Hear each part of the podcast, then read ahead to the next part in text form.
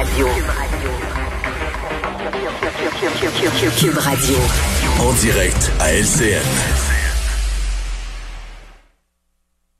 Ici Yves Poirier, vous regardez LCN.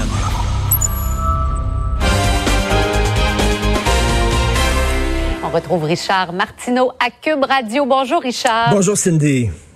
D'abord, il y a un juge qui trouve que la peine proposée par la couronne pour un prédateur sexuel n'est pas assez sévère. Oui, alors euh, ça arrive souvent que les commentateurs hein, on critique les sentences bonbons qui sont données par certains juges. Je me souviens, il y a une couple d'années, c'était l'histoire d'un homme qui avait abusé sexuellement de sa jeune nièce qui avait quoi 7, 8 ou 9 ans et je me souviens que la juge, il avait sodomisé à plusieurs reprises, euh, désolé du détail, mais c'est important et la juge lui avait donné une peine très peu sévère en disant, ben quand même, il a quand même préservé la virginité de la jeune fille, ce qui, parce que l'homme faisait partie d'une communauté ethnique, ce qui dans sa communauté est quand même très important. Donc quand même, il a préservé la virginité de la petite fille. Donc on va lui donner une petite sentence. Bon, bon, c'est complètement délirant. Je me souviens à l'époque, les gens étaient furieux. Donc ça arrive souvent. On s'en est parlé aussi au cours de la semaine de sentences bonbons données à des agresseurs sexuels. Alors là, c'est l'inverse.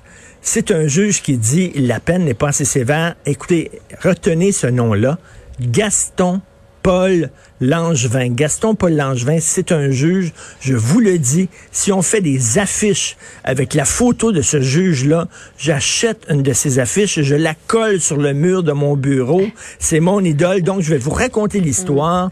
C'est deux gars qui euh, faisaient des rendez-vous sur Tinder avec des, des, des femmes, euh, leur donnaient rendez-vous dans des bars, euh, les amenaient chez eux et là leur donnaient un drink avec bien sûr la drogue du viol. Et lorsque la fille était inconsciente, ces gars-là appelaient leurs amis et là ils débarquaient 6-7 et euh, ils la violaient, un viol collectif. C'est absolument odieux et répugnant.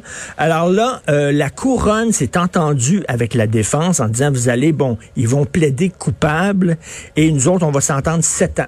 La couronne, 17 ans, nous autres, on trouve que c'est une peine sévère, tout ça. Donc, il se retrouve devant le juge. Et là, le juge regarde ça. 7 ans pour un crime aussi odieux que ça. Et là, le juge chicanait la couronne en disant, ben, moi, je trouve que ce n'est pas assez sévère. Allez refaire vos devoirs. Écoutez, quand est-ce qu'on entend ça? Enfin, enfin, il y a quelqu'un. Sept ans pour ce genre de crime-là, c'est strictement rien. Euh, il y a un fraudeur de SNC-Lavalin qui a été condamné à huit ans et demi. Pourtant, il a agressé sexuellement personne.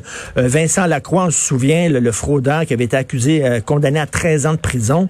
Donc, sept ans, c'est rien. Et enfin, un juge, Gaston Paul Langevin, qui dit, retournez faire vos devoirs, c'est pas assez élevé. Bravo, monsieur.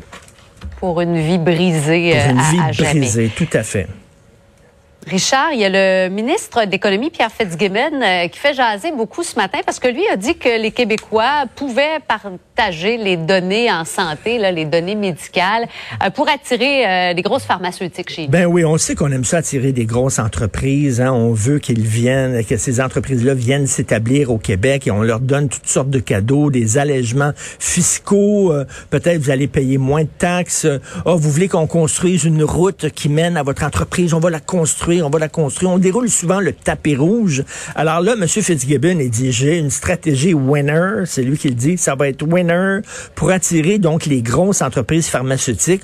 On va leur donner les, les données médicales de la RAMQ, de la Régie d'assurance maladie du Québec, donc des données personnelles euh, de vos dossiers médicaux. On va leur donner ça, puis ça va être ça va être important pour.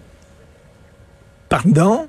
Je dire, pardon. Et M. Fitzgibbon est en train de donner, d'apporter de l'eau au moulin aux complotistes et aux conspirationnistes. Parce que que disent ces gens-là, euh, les conspirationnistes? Ils disent le gouvernement est dans le lit avec, est dans le lit avec les grosses entreprises pharmaceutiques. Ils couchent avec, ils font des affaires ensemble. Ils vous donnent, ben, il, il est en train quasiment de, de, de, leur donner raison, M. Fitzgibbon. Voyons donc, est-ce qu'on va donner maintenant nos données personnelles au Google de ce monde, au Facebook de ce monde pour pouvoir les attirer ici? Et là, il y a quelqu'un, Sol Zanetti de Québec solidaire, qui a dit, ben voyons donc, ça n'a aucun sens. Il y a personne, il y a aucun ministre dans l'histoire du Québec qui est allé aussi loin que ça de nous, de leur donner nos données personnelles concernant notre état de santé. Mais là, on dit, euh, M. Fitzgibbon, oui, mais ça serait de, de façon anonyme. Il n'y aurait pas de nom attaché à ça, mais reste que quand même, c'est assez particulier de donner ces cadeaux-là aux grosses entreprises pharmaceutiques.